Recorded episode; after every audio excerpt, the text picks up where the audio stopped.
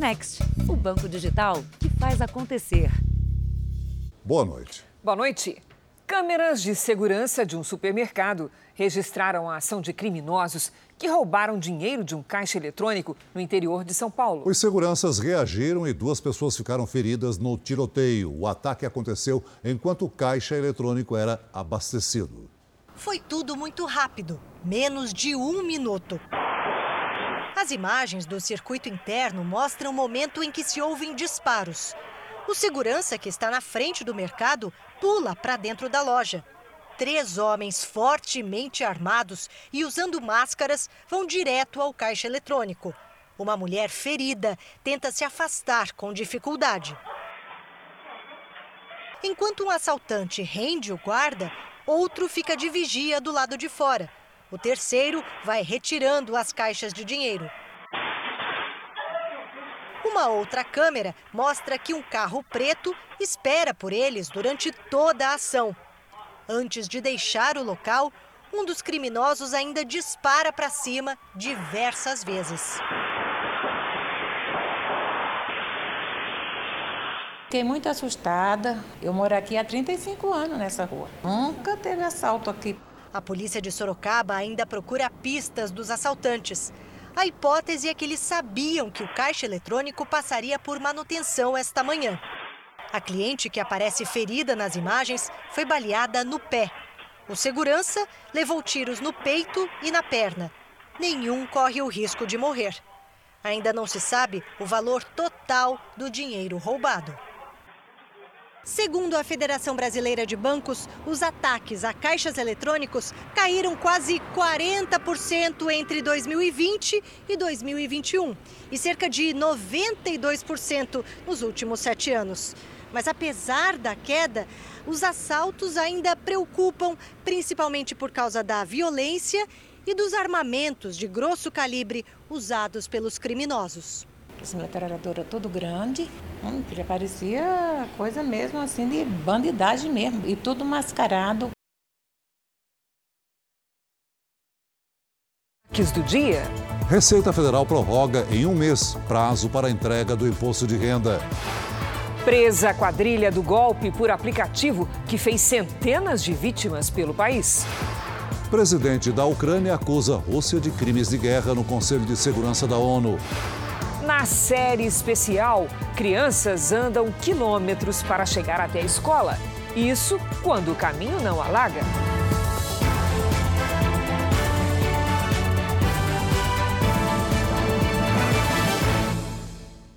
Oferecimento: Bradesco. Dinheiro na conta em três cliques pelo app.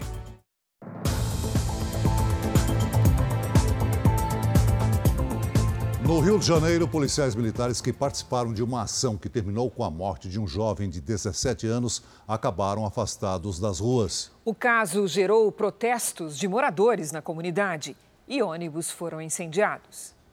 Parentes e amigos caminharam pelas ruas do bairro em um protesto contra a morte de Cauã da Silva dos Santos, de 17 anos. Três ônibus foram incendiados na região.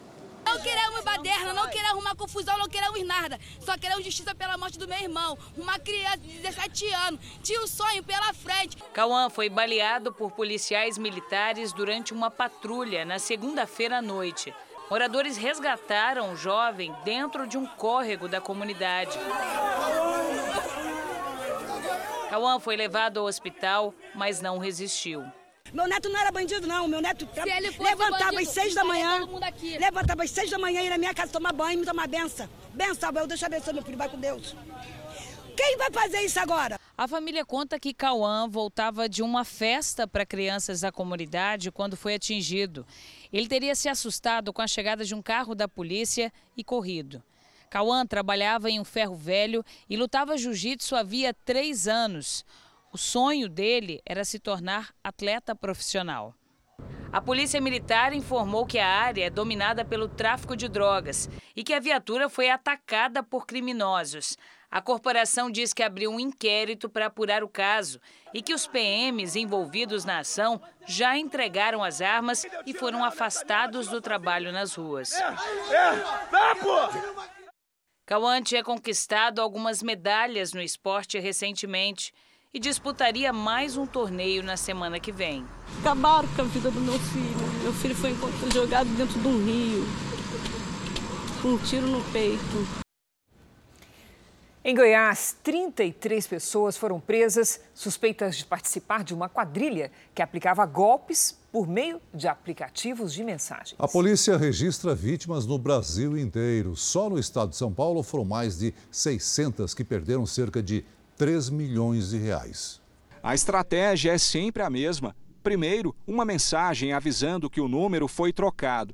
O próximo contato já é um pedido de dinheiro. O criminoso se passa por um amigo ou parente e convence a vítima a fazer a transferência. A pessoa disse que precisava de R$ 9.400. Aí eu ainda perguntei, R$ mil?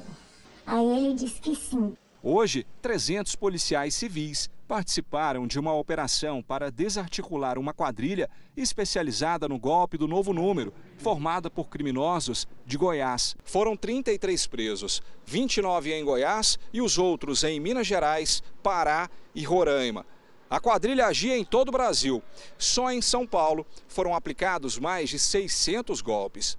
Entre os presos estão pessoas que emprestavam as contas bancárias em troca de 5% dos valores depositados.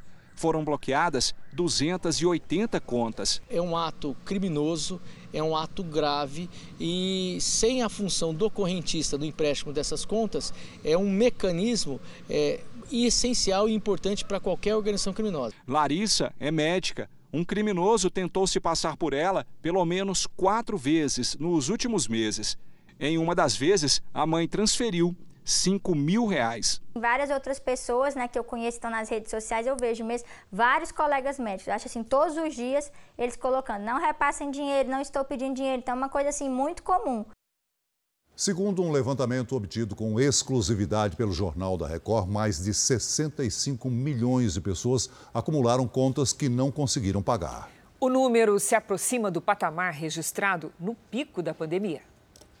A pequena oficina montada na garagem de casa tem garantido alguma renda para o Noel sobreviver desde que ele perdeu um emprego em setembro do ano passado. 600 reais ah, quando tem serviço quando não tem, aí baixa, né? 400, ah, 500, é essa faixa. Com tantas dívidas, ele colocou à venda a casa onde mora na periferia de São Paulo. Mais de 65 milhões de brasileiros estão inadimplentes no país, maior número desde o pico da pandemia em abril de 2020. Dados de um levantamento obtido com exclusividade pelo Jornal da Record mostram que o valor acumulado das dívidas também é o maior do período. Juntos, todos os inadimplentes do país devem mais de 263 bilhões de reais.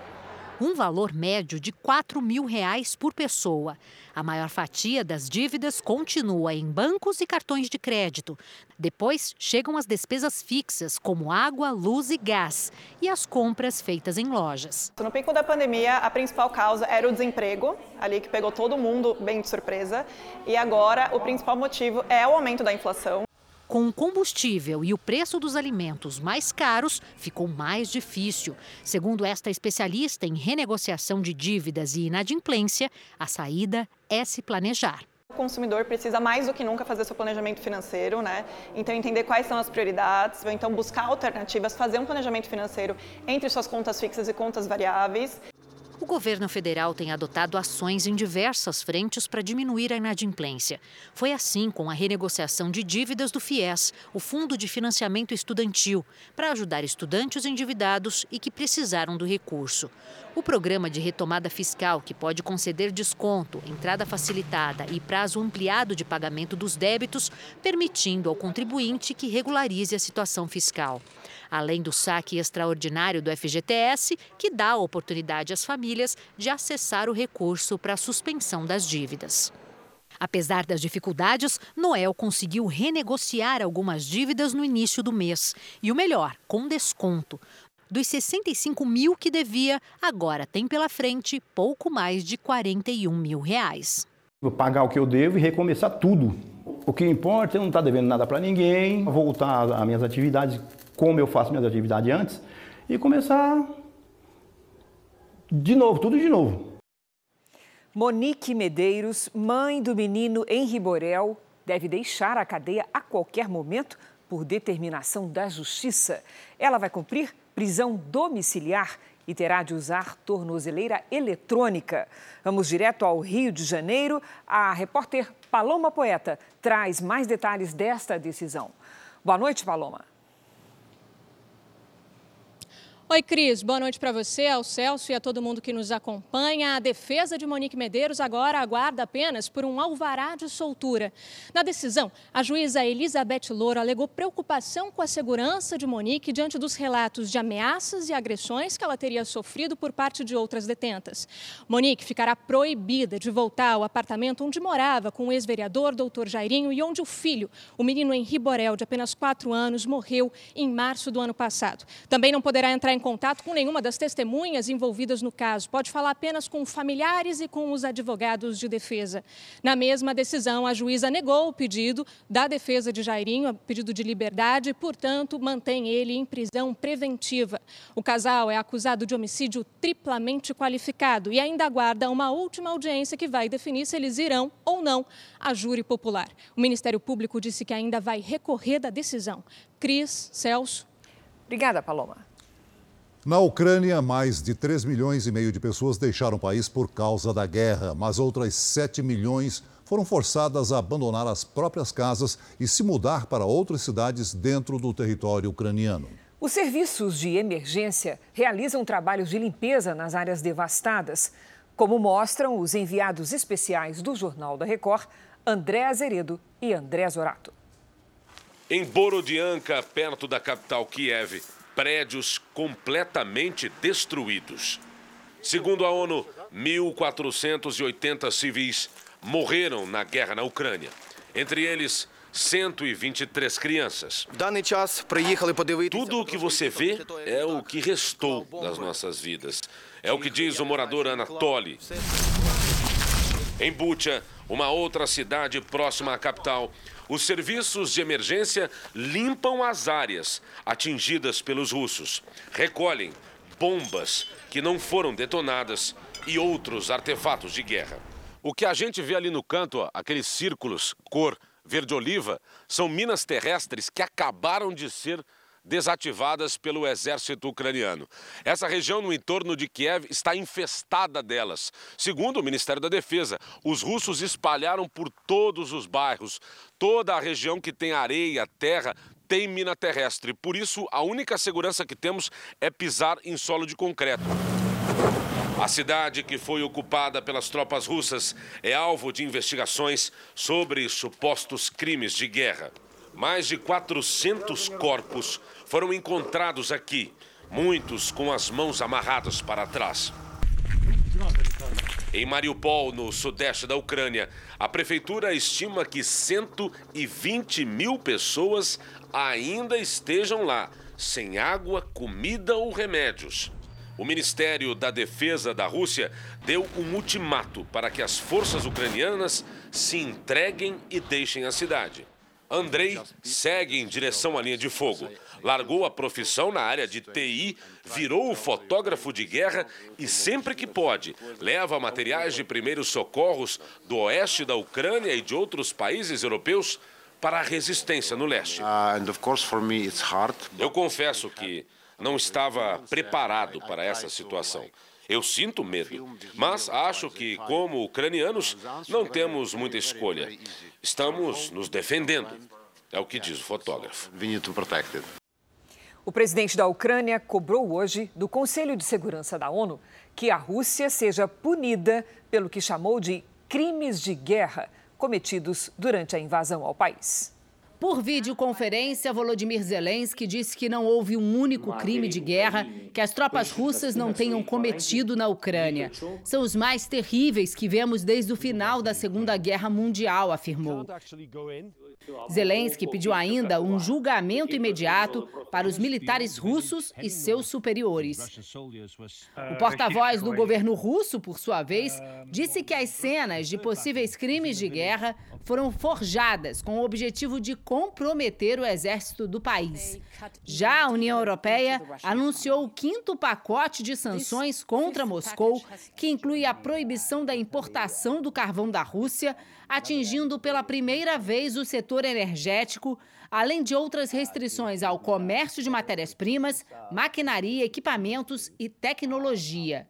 Pela primeira vez desde o início da guerra, a presidente da Comissão Europeia e o chefe da diplomacia do bloco vão até a Ucrânia essa semana conversar pessoalmente com o presidente Volodymyr Zelensky e ver de perto os possíveis crimes cometidos pela Rússia.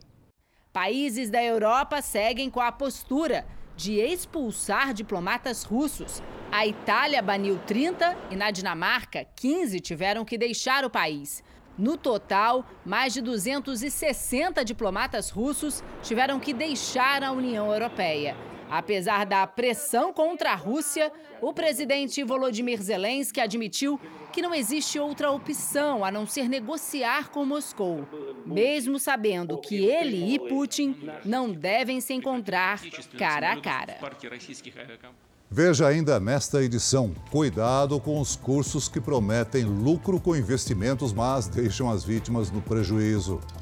E na série especial, a longa caminhada das crianças para chegar às escolas da zona rural do Pará.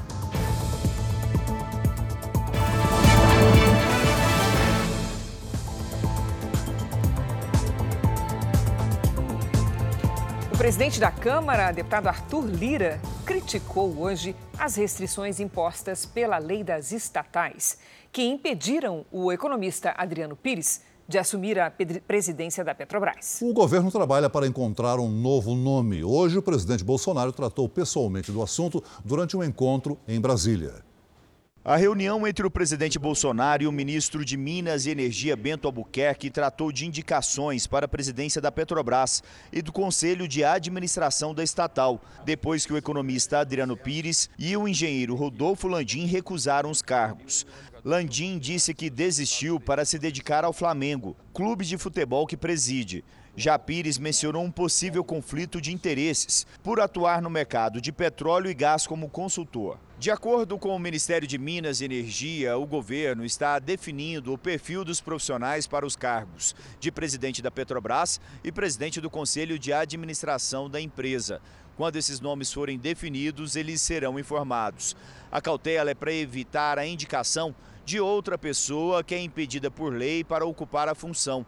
Outro fator que atrasa a escolha é que as desistências ocorreram há poucos dias e o governo não tinha um plano B para os cargos. Segundo o portal R7, o secretário de Desburocratização, Gestão e Governo Digital do Ministério da Economia, Caio Paz de Andrade, aparece como o principal nome a ser indicado. Quem tem observado com atenção a situação é o presidente da Câmara. Arthur Lira esteve no Palácio Planalto hoje para tratar do assunto e logo depois fez duras críticas à Petrobras e à lei das estatais.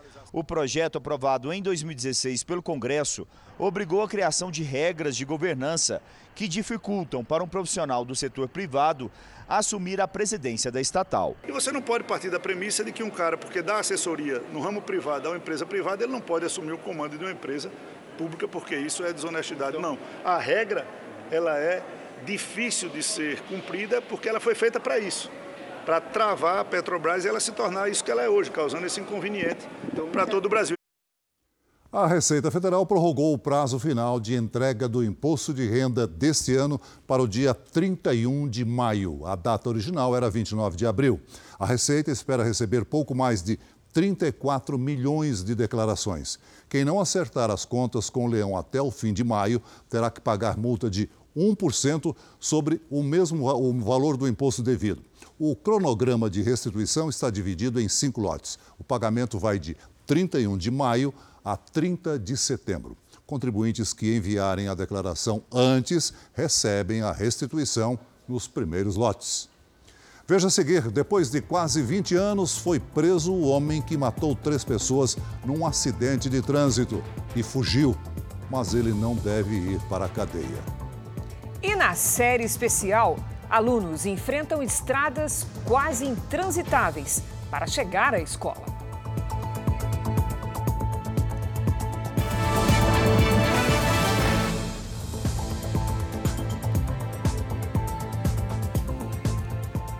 Um brasileiro que estava foragido há quase 20 anos foi preso em Miami, nos Estados Unidos, a pedido da Polícia Federal. Ele atropelou e matou três jovens no Rio de Janeiro, mas depois de tanto tempo poderá não ser punido pelo crime.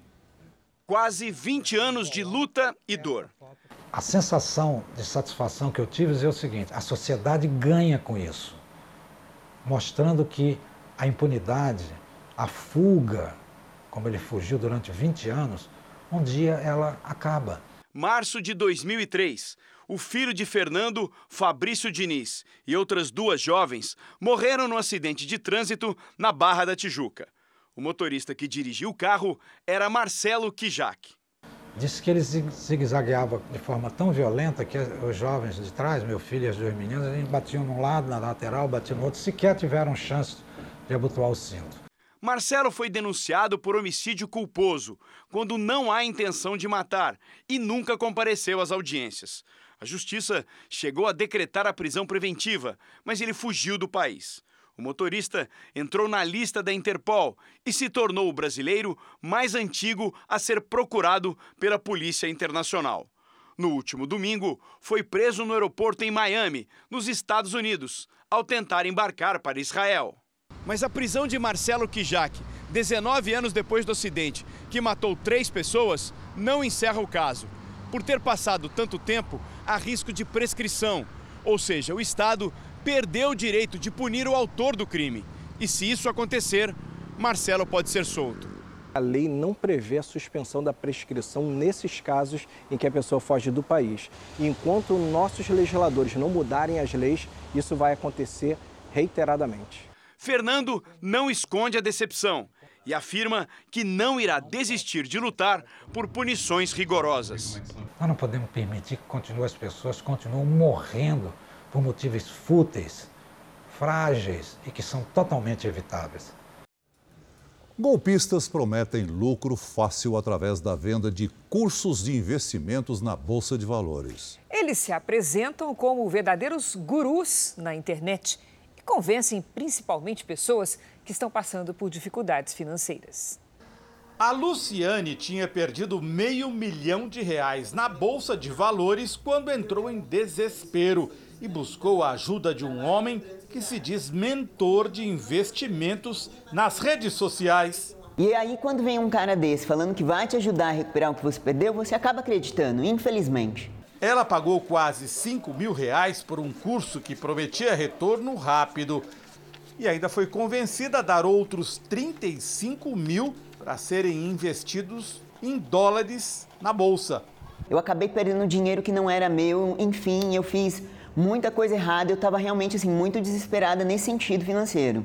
Esse mesmo homem que se diz mentor de investimentos na bolsa é acusado de enganar um grupo de 12 investidores.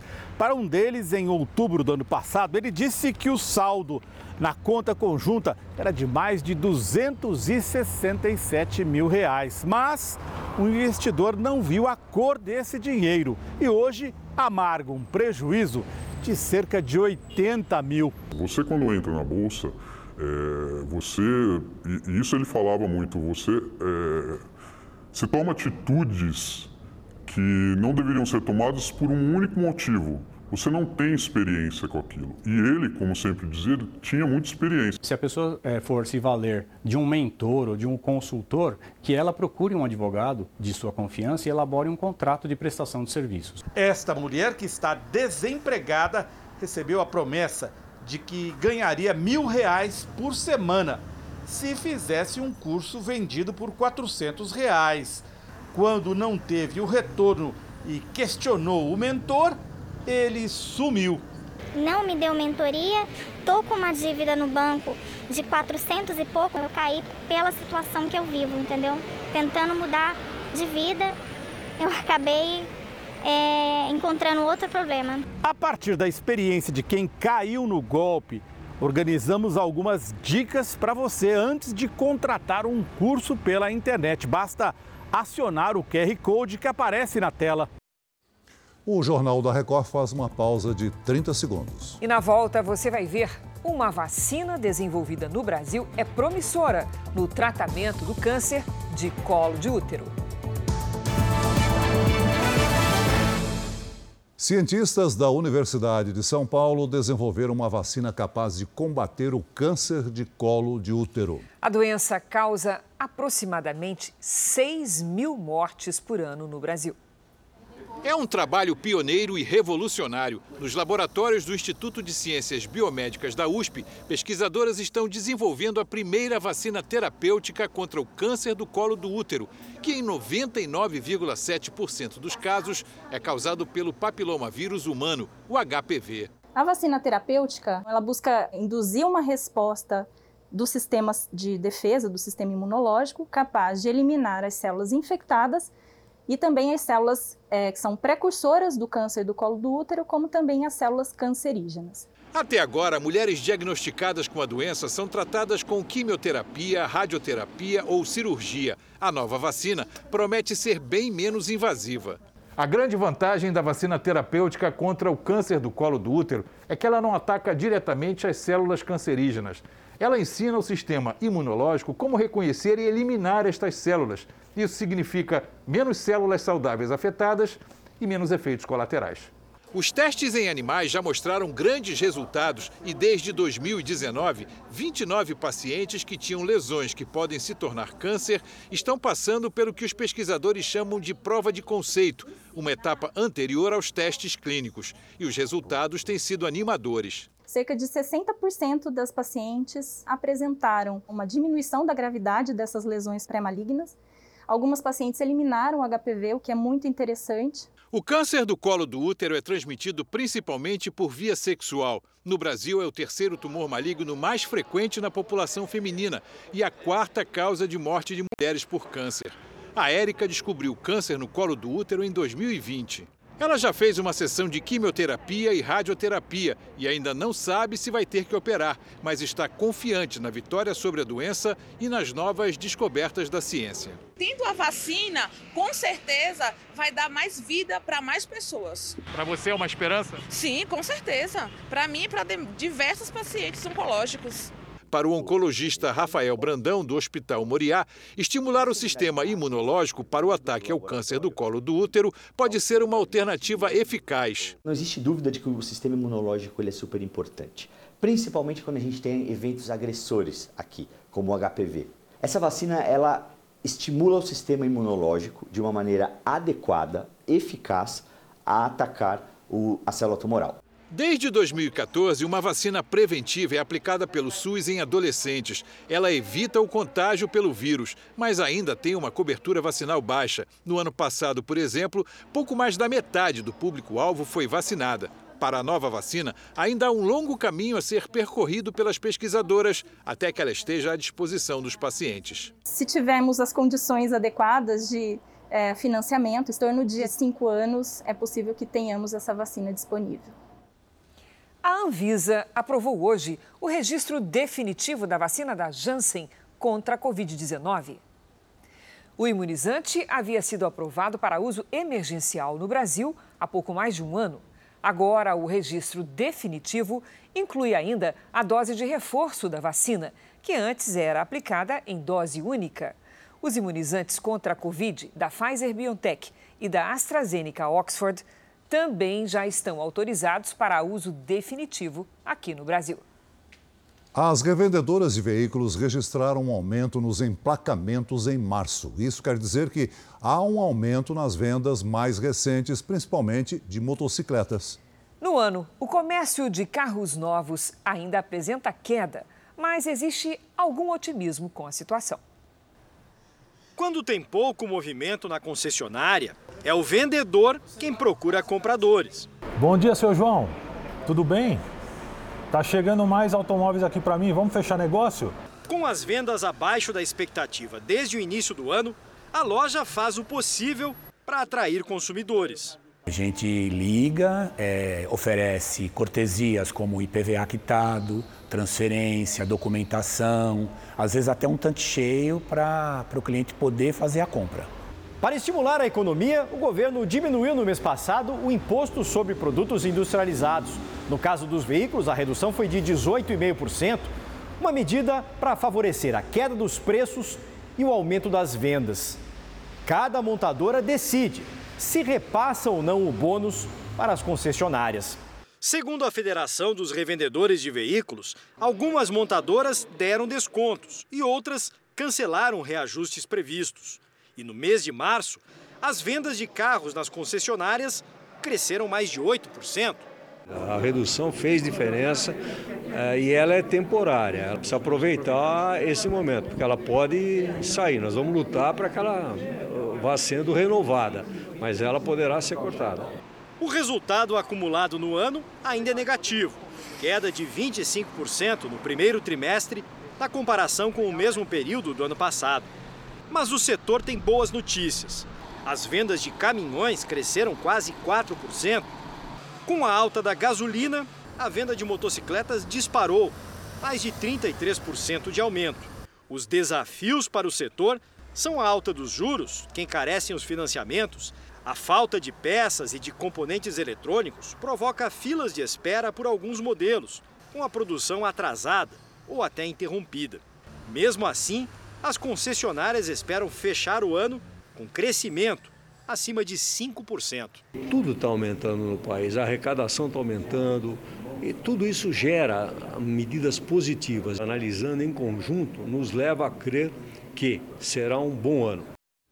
O Tribunal de Contas da União suspendeu um processo de compra de ônibus escolares que seria feito pelo Fundo Nacional de Desenvolvimento da Educação, ligado ao Ministério da Educação, por suspeita de superfaturamento. Depois disso, o Ministério reduziu o preço a ser pago pelos veículos.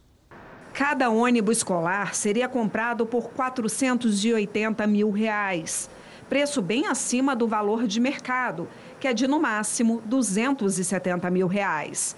O valor foi apontado pela área técnica do próprio Fundo Nacional de Desenvolvimento da Educação, que realizava a compra dos ônibus. O fundo é ligado diretamente ao Ministério da Educação. A Controladoria Geral da União também havia apresentado um parecer questionando o valor dos veículos, mas, mesmo assim, o processo de compra continuou. O Tribunal de Contas da União mandou suspender a licitação até que o processo seja finalizado. Por causa da suspeita desse superfaturamento, que pode chegar a 700 milhões de reais, a compra de 3.850 ônibus que seriam usados para levar crianças carentes de áreas rurais para a escola fica parada. Diante das suspeitas, o próprio FNDE voltou atrás e reduziu o valor total da licitação de pouco mais de 2 bilhões de reais para 1 bilhão e meio. Também hoje, a Comissão de Educação do Senado ouviu virtualmente os prefeitos que afirmam ter recebido pedidos de propina de dois pastores. Os dois não têm cargos no Ministério da Educação, mas, segundo as denúncias, atuariam para facilitar a liberação de verbas. E nesse almoço tinha uma faixa de uns 20 a 30 prefeitos. Ele virou para mim e disse: cadê suas demandas? Eu apresentei minhas demandas para ele e ele falou rapidamente: disse, olha, para mim, você vai me arrumar os 15 mil para mim protocolar as suas demandas e depois que o recurso já estiver empenhado, você, como a sua região é região de mineração, você vai me trazer um quilo de ouro. O caso foi revelado na gestão do ex-ministro Milton Ribeiro, que sempre negou qualquer irregularidade. O pastor Gilmar Santos nega as acusações. Já o pastor Arilton Moura não foi localizado por nossa produção. Nós entramos em contato com o Ministério da Educação e o Fundo Nacional de Desenvolvimento da Educação, mas ainda não tivemos resposta. Na China, toda a cidade de Xangai, que é simplesmente a mais populosa do país, foi posta em confinamento por causa de um novo aumento no número de casos da Covid-19. Então vamos até a Ásia, porque quem tem as informações é a nossa correspondente Silvia Kikuchi. Bom dia para você, Silvia. Esse é mais um caso clássico da aplicação da política de Covid zero do governo chinês, não é? Olá, Cris. Boa noite aí. Exatamente. A China adota a política de tolerância zero, ou seja, em que nenhum nível de contaminação é aceitável. Por isso, todos os 25 milhões de habitantes de Xangai devem ficar confinados com o objetivo de conter a disseminação do vírus. Atualmente, a cidade tem registrado mais de 13 mil casos de Covid por dia, bem abaixo do que é visto em outros países. Para atender os novos pacientes, um hospital temporário foi montado. A nova onda de infecções surgiu há um mês, mas o isolamento estava limitado às regiões leste e oeste da cidade. Cris, Celso. Obrigada, Silvia. O Jornal da Record faz uma pausa de 30 segundos. E na volta, veículo roubado fura bloqueio em São Paulo e é perseguido por 11 carros da polícia. Uma perseguição policial pelas ruas das cidades de Itapevi e Osasco, na região metropolitana de São Paulo, provocou um acidente e assustou moradores e motoristas. A ação foi registrada por câmeras de monitoramento. A polícia montou um bloqueio para interceptar um furgão roubado por dois criminosos. Mas o veículo não obedece à ordem de parada e fura o bloqueio. A câmera registra 11 viaturas que seguiram com a perseguição. Logo à frente, um carro parado em fila dupla foi atingido em cheio. Uma moto também foi derrubada. O furgão foi finalmente parado e os dois suspeitos levados para a delegacia. A Polícia Federal prendeu no Rio de Janeiro um dos sócios de Glideson Acácio dos Santos, conhecido como o faraó dos bitcoins. Tunai Pereira Lima foi levado para a cadeia depois de ter a prisão domiciliar revogada pelo Superior Tribunal de Justiça.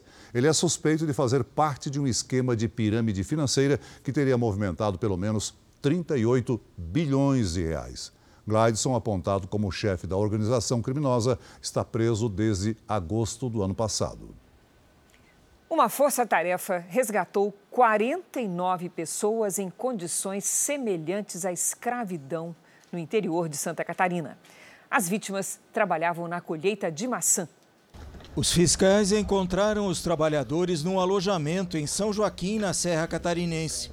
Segundo o Ministério Público do Trabalho, as condições do local eram insalubres. Não havia sequer lugar para as refeições. Acredito que nem uma pocilga é tão fétida como a situação que encontramos lá. Umidade correndo nas paredes, mofo, um banheiro exalando cheiro horrível totalmente indigna as condições. Os trabalhadores foram recrutados por um intermediário no início de fevereiro em Caxias, no Maranhão.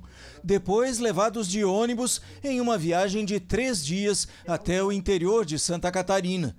Eles trabalhavam havia quase dois meses na colheita da maçã, mas os pagamentos ficavam retidos pelo intermediário. Segundo os fiscais, os trabalhadores eram impedidos de deixar o serviço por causa das dívidas feitas com o aliciador da mão de obra.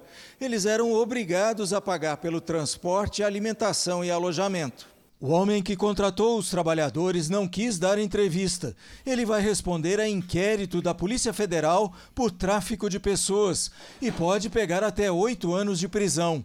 Os produtores tiveram que indenizar os trabalhadores e pagar as despesas para o retorno ao Maranhão. Mais de 1.600 trabalhadores foram resgatados de condições análogas à escravidão no Brasil só no ano passado.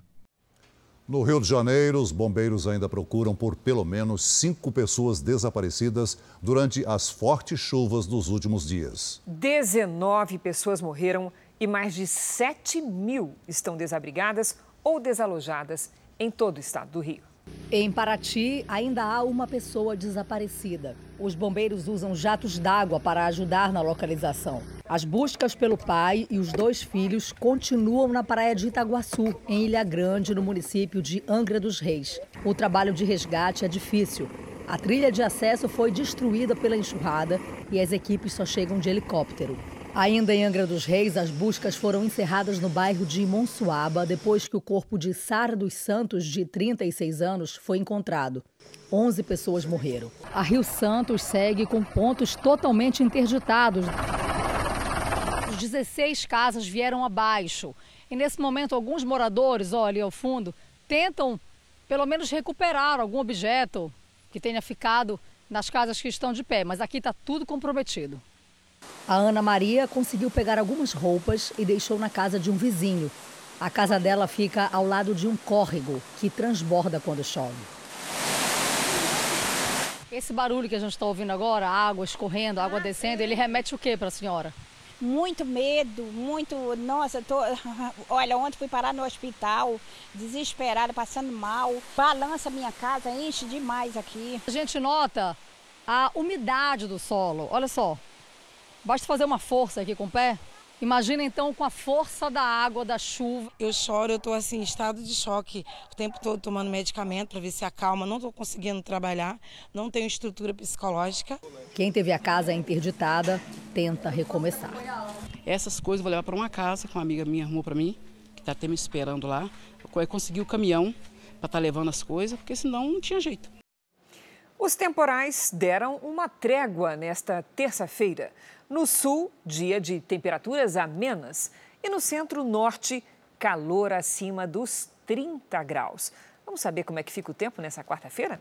Com a Lidiane Sayuri. Boa noite, Lidi. Oi, Cris. Como boa é noite para você. vai ser a nossa quarta? Bem parecida com hoje, viu?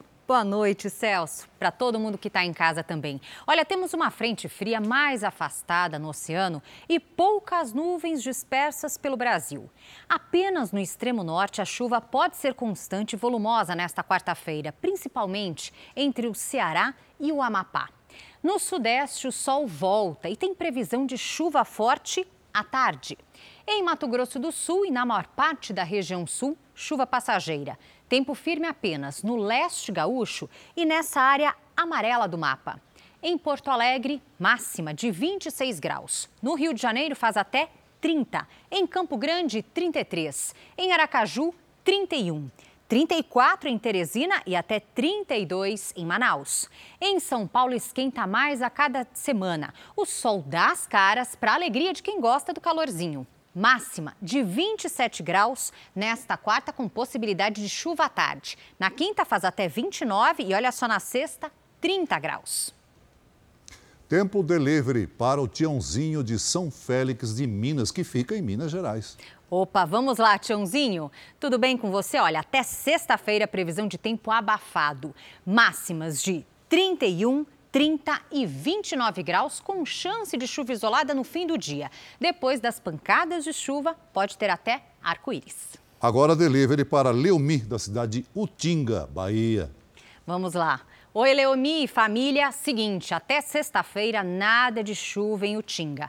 Ao contrário, vai ter bastante sol e poucas nuvens. Nas horas mais quentes, a umidade do ar fica baixa. Fiquem atentos com a hidratação e proteção solar. Máxima de 34 graus. Participe você também do Tempo Delivery pelas redes sociais. Mande uma mensagem com a hashtag você no JR. Cris, Celso. Obrigada, Lidi. Até amanhã, Lidi. Olha só, mesmo com os países em guerra, bailarinos ucranianos e russos se uniram numa apresentação pela paz. O espetáculo foi num teatro em Nápoles, na Itália. A venda de ingressos foi revertida para a Cruz Vermelha. Segundo a organização do evento, os ingressos se esgotaram em poucas horas. Entre os 26 bailarinos que se apresentaram, cinco eram russos e nove ucranianos.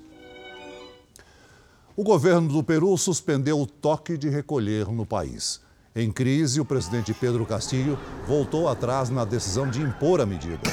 Ela era uma tentativa de conter a onda de manifestações. Mas, num pronunciamento, o presidente afirmou que cabe à população se acalmar. Os moradores do Peru protestam contra o aumento nos preços dos combustíveis e outros produtos essenciais. Um Boeing da companhia aérea Air France sofreu uma grave pane no voo entre Nova York e Paris. A conversa entre os pilotos e o controle de tráfego aéreo revela tensão na cabine durante a falha dos equipamentos. Esse é um dos destaques do portal R7. Para ler esta e outras notícias, Acesse r7.com. O Jornal da Record faz uma pausa de 30 segundos e, na sequência, você vai ver os desafios que os alunos enfrentam para estudar no Pará.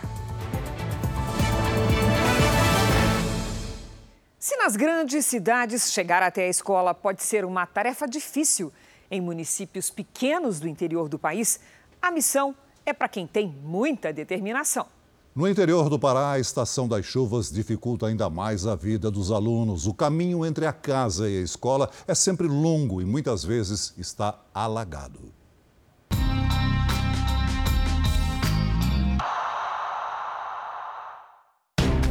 Indo levar seus filhos na escola. Você imagina a situação dessas crianças, como eles vão chegar nessa escola? Eles precisam ir sem uniforme, porque é, é banho daqui para lá, a, a estrada inteira quase está dessa forma. O desabafo é de uma mãe que não suporta mais ver o sofrimento da comunidade onde vive. Viajamos até Igarapé-Miri, a cerca de 200 quilômetros de Belém. Daqui vamos para a Vila Betânia, conhecer essas pessoas. São mais três horas por estradas de terra bem complicadas.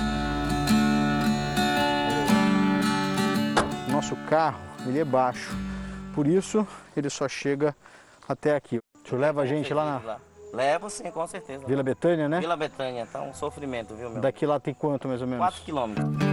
Mesmo com a caminhonete, é difícil passar.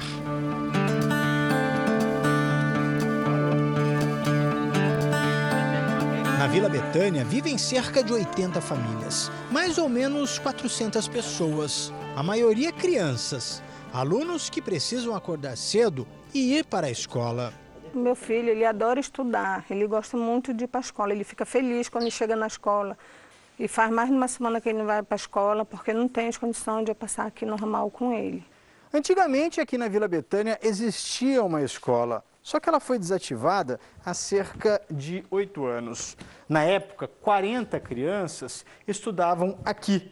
Elas ficavam nesta mesma sala, em um sistema de multissérie. Só que com o fechamento dessa escola, esses alunos todos foram rematriculados em uma outra instituição, a cerca de 4 quilômetros daqui. Na vila ninguém tem carro e aqui também não chega o transporte escolar.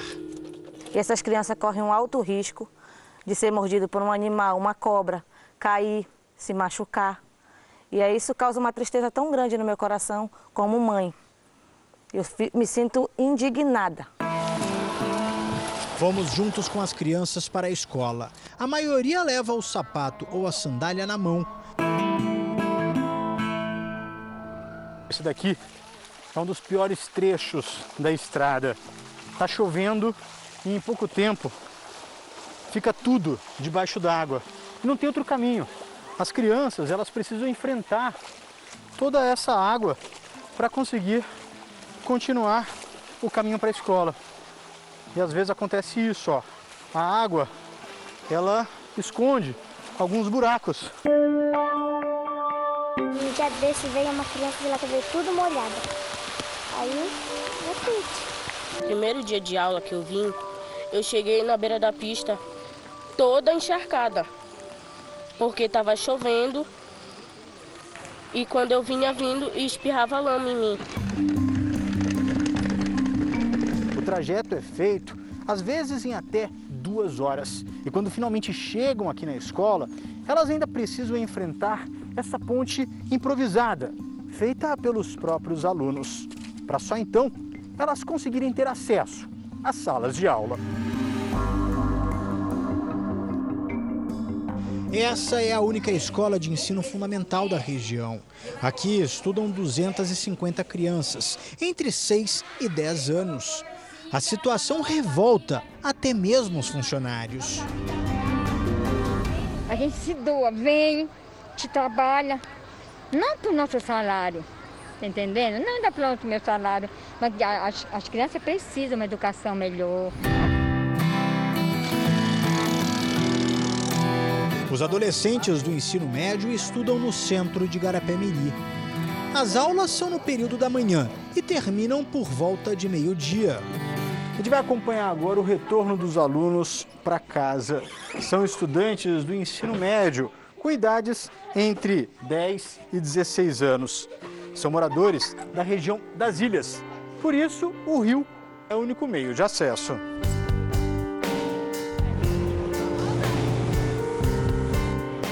A rotina é demorada e cansativa.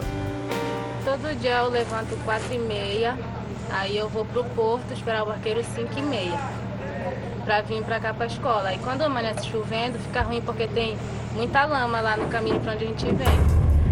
A chuva recomeça e os transtornos também. A gente fechou todas as laterais aqui do barco porque está chovendo bastante lá fora. Olha só a situação que está lá, ó. Uma chuva muito forte, o que é muito comum nessa região da Amazônia e principalmente nessa época do ano. Hoje deu tempo de fechar tudo, só que tem dias que a chuva vem muito rápido e acaba molhando todo mundo que está aqui dentro.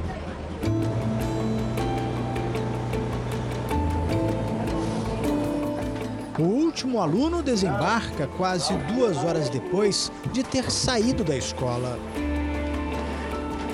Agora é só amanhã. Só amanhã, 5 horas da madrugada, pegar.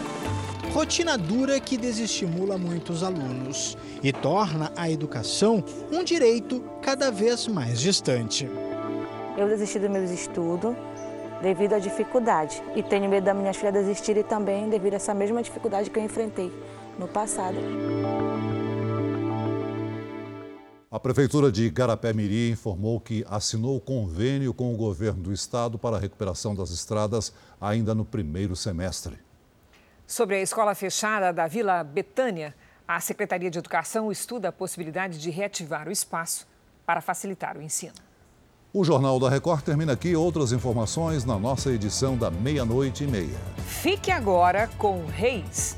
E logo em seguida, você assiste a Jesus, a série.